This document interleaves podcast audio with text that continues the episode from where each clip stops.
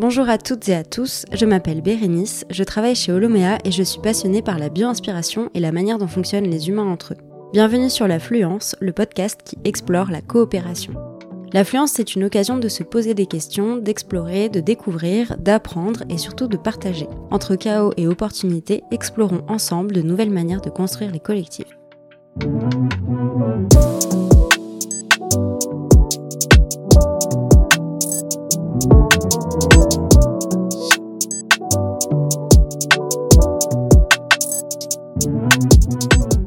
Je suis ravie de vous retrouver pour ce premier épisode de 2024 et je vous souhaite de la part de l'équipe de l'OMEA une très belle année, qu'elle soit riche en expériences de coopération et en lien avec le vivant. Aujourd'hui, je vous propose un épisode un peu particulier parce que j'ai envie de vous raconter l'histoire de l'affluence. Pourquoi est-ce qu'on parle de coopération? Qu'est-ce que ça veut dire le mot fluence? Et quel est finalement le rapport entre ce mot et euh, la coopération?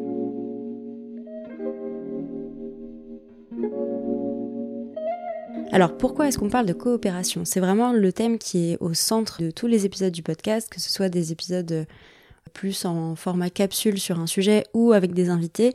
Le fil rouge à chaque fois, c'est euh, cette coopération.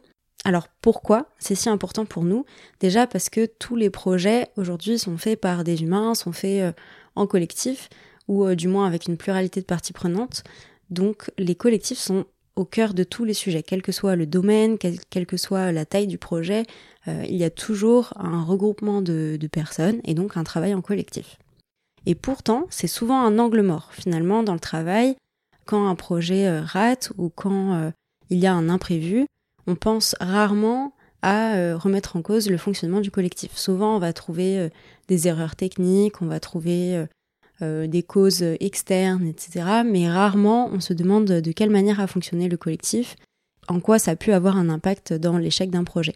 Alors pourquoi est-ce qu'on a envie d'en parler? Ben aussi parce que c'est pas forcément quelque chose de facile, c'est pas une injonction, on peut pas euh, l'imposer aux autres, donc euh, dire à deux personnes de coopérer et voilà, on s'attend à ce que ça marche, non, ça ne fonctionne pas comme ça et on peut pas non plus bah, se l'imposer, on va dire, à soi-même, parce qu'on vit aussi dans un, dans un collectif, dans un tout, et c'est vraiment pas quelque chose euh, qui est de l'ordre de l'injonction, et c'est quelque chose qui se vit plutôt dans le, réel.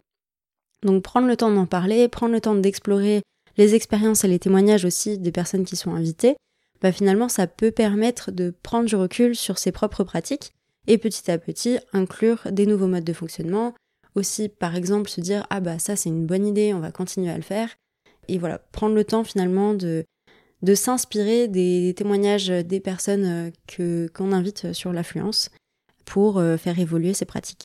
Et puis, euh, selon nous, la coopération, c'est vraiment c'est une des clés du contexte de transition écologique et sociale que l'on vit en ce moment. Pourquoi? Parce qu'en fait, finalement, ça demande de répondre à des enjeux systémiques complexes. et la coopération nous permet d'aborder ces sujets complexes, nous permet d'aborder des sujets systémiques et de travailler en collectif pour essayer de les résoudre. Donc voilà pourquoi pour nous c'est un sujet qui est extrêmement important. Pour euh, résumer rapidement, c'est vraiment bah, tous les projets en fait sont concernés, quel que soit le domaine, quel que soit le, projet. Et finalement, c'est rarement quelque chose qu'on questionne alors que c'est essentiel.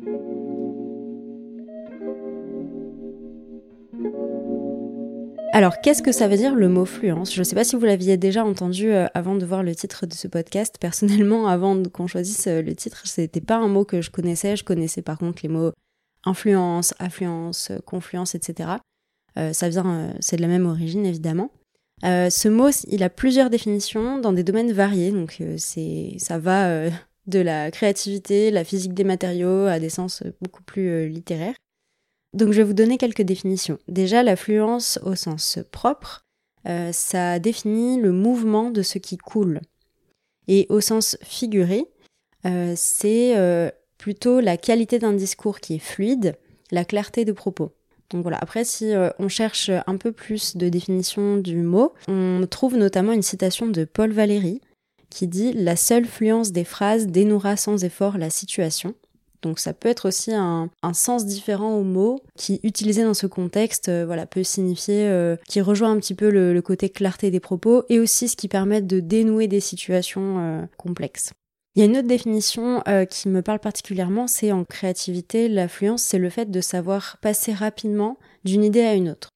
En tout cas, c'est un mot voilà qui traverse plusieurs domaines et qui a plusieurs définitions. Et moi, quand on a choisi ce, nom pour le podcast, euh, je me suis posé la question en quoi est-ce que c'est relié avec notre thème principal et en quoi donc est-ce que c'est relié euh, l'affluence et la coopération? Et puis finalement, les liens se sont faits, on va dire, euh, assez facilement. Déjà, le premier lien que j'ai pu faire, c'est bah, de remarquer finalement le côté pluridisciplinaire du mot fluence, rien que le fait qu'il y ait plusieurs définitions qui existent dans plusieurs domaines. Euh, ça m'a vraiment fait penser à ce côté pluridisciplinaire et qui est un des aspects de la coopération qui est essentiel aujourd'hui pour, euh, pour coopérer. la pluridisciplinarité, ça permet vraiment d'avoir une diversité de profils, une diversité de compétences, une diversité d'appétences dans les collectifs. Et donc c'est un des pans euh, très importants, un des ingrédients très importants de la coopération. il y a aussi le, le, lien à faire entre le fait de raconter quelque chose, le discours fluide, la clarté des propos, euh, moi, ça me fait penser vraiment à raconter une histoire, raconter quelque chose. Et ça rejoint pour moi un des ingrédients essentiels également de la coopération, qui est de donner une vision globale qui est partagée. Euh, ça permet de se relier bah, au sens commun. Pourquoi est-ce qu'on travaille ensemble? Et donc, euh, le fait de raconter, de bah, dénoncer ce qui nous relie, ça permet vraiment de donner une vision à tout le monde et de la partager. Et cet enjeu de communiquer de manière fluide, bah, c'est un lien finalement voilà entre euh, l'affluence, la coopération, mais c'est aussi un lien avec euh, les peuples natifs par exemple. Ce sont euh, des peuples qui ne figent pas leur, discours dans des écrits et qui, accordent vraiment une importance énorme au discours oral et à la transmission orale. Pourquoi? Parce que finalement ça rend les concepts plus vivants parce qu'on va transmettre au-delà du mot écrit, on va transmettre d'autres choses, on va transmettre des émotions, des énergies au travers de la voix, au travers de la manière dont on le raconte, le non-verbal aussi qui est, qui est associé euh, au moment où on raconte, etc.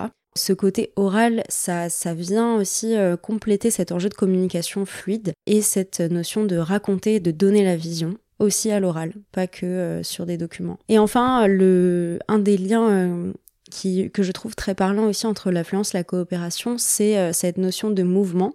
Donc, on disait tout à l'heure dans la première définition que j'ai donnée que l'affluence c'était le mouvement de ce qui coule.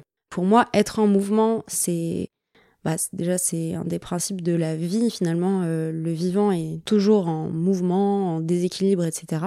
En tirant un petit peu les fils euh, par rapport à la coopération, moi ça me fait penser euh, à se réajuster. On dit souvent que la coopération ça permet de faire face à des imprévus, de se réajuster en fait en fonction des événements réels, avec par exemple des temps de réflexivité où on se on prend le temps de savoir si notre projet est toujours en accord avec le contexte extérieur. Et donc ce, cette capacité à se réajuster, cette capacité à se mettre en mouvement, pour moi, est essentielle euh, dans la coopération.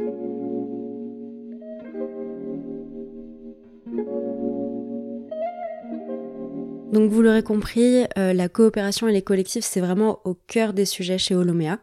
Euh, et c'est pour ça qu'on a souhaité créer ce podcast, pour pouvoir en parler à la fois avec nos invités et puis avec vous tout simplement, vous partager notre cadre de référence sur ce sujet. J'espère que cet épisode vous aura plu et euh, aura su peut-être transmettre euh, le sens de ce podcast euh, pour, pour.